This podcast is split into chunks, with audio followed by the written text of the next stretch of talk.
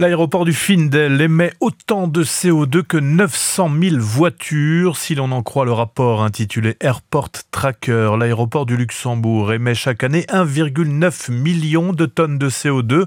C'est donc l'équivalent des émissions de CO2 annuelles de 900 000 voitures. Un chiffre à quoi s'ajoutent 182 tonnes d'oxyde d'azote. Les émissions d'oxyde d'azote et de particules fines émises par le décollage et l'atterrissage des avions au Findel représentent l'équivalent de 70 000 voitures. Toujours selon cette étude, Londres serait la ville la plus exposée au monde à la pollution atmosphérique à cause de ses six aéroports. La capitale anglaise arrive devant Tokyo et Dubaï.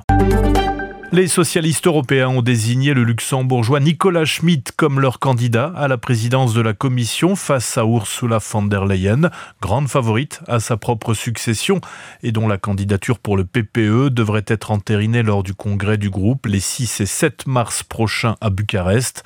Actuel commissaire européen à l'emploi et aux droits sociaux, Nicolas Schmitt, 70 ans, est quasiment inconnu du grand public, mais un fin connaisseur des arcanes européens.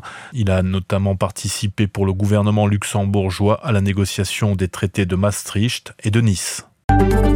Vendredi vers 16h30, un automobiliste a renversé un passant qui promenait ses chiens à Strassen au croisement de la route d'Arlon et de la rue de Rekenthal. Selon la police, le piéton traversait pourtant la route sur un passage protégé lorsque le feu était vert pour lui. L'homme n'a été que légèrement blessé lors du choc, mais un de ses chiens a été tué dans l'accident. Un test d'alcoolémie réalisé sur le conducteur a confirmé qu'il était en état d'ivresse. Son permis de conduire lui a été retiré.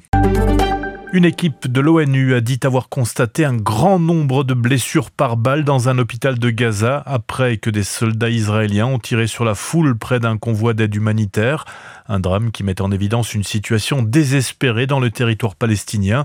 Samedi, l'armée israélienne a poursuivi ses frappes meurtrières contre la bande de Gaza qui ont fait au moins 92 morts ces dernières 24 heures, d'après le ministre de la Santé du mouvement islamiste palestinien Hamas. Et les États-Unis ont annoncé c'est leur intention de se joindre au largage d'aide sur le territoire palestinien assiégé, menacé de famine et bombardé sans répit par Israël depuis le début de la guerre il y a près de cinq mois contre le Hamas. En Allemagne, Olaf Scholz a promis une enquête très approfondie après la diffusion en Russie d'échanges présumés entre plusieurs officiers allemands sur des livraisons d'armes à l'Ukraine. Des échanges au contenu extrêmement embarrassant pour Berlin.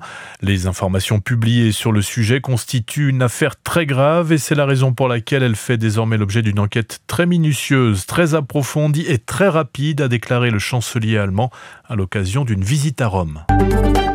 Retrouvez toute l'info du Luxembourg et de la Grande Région sur rtlinfo.lu.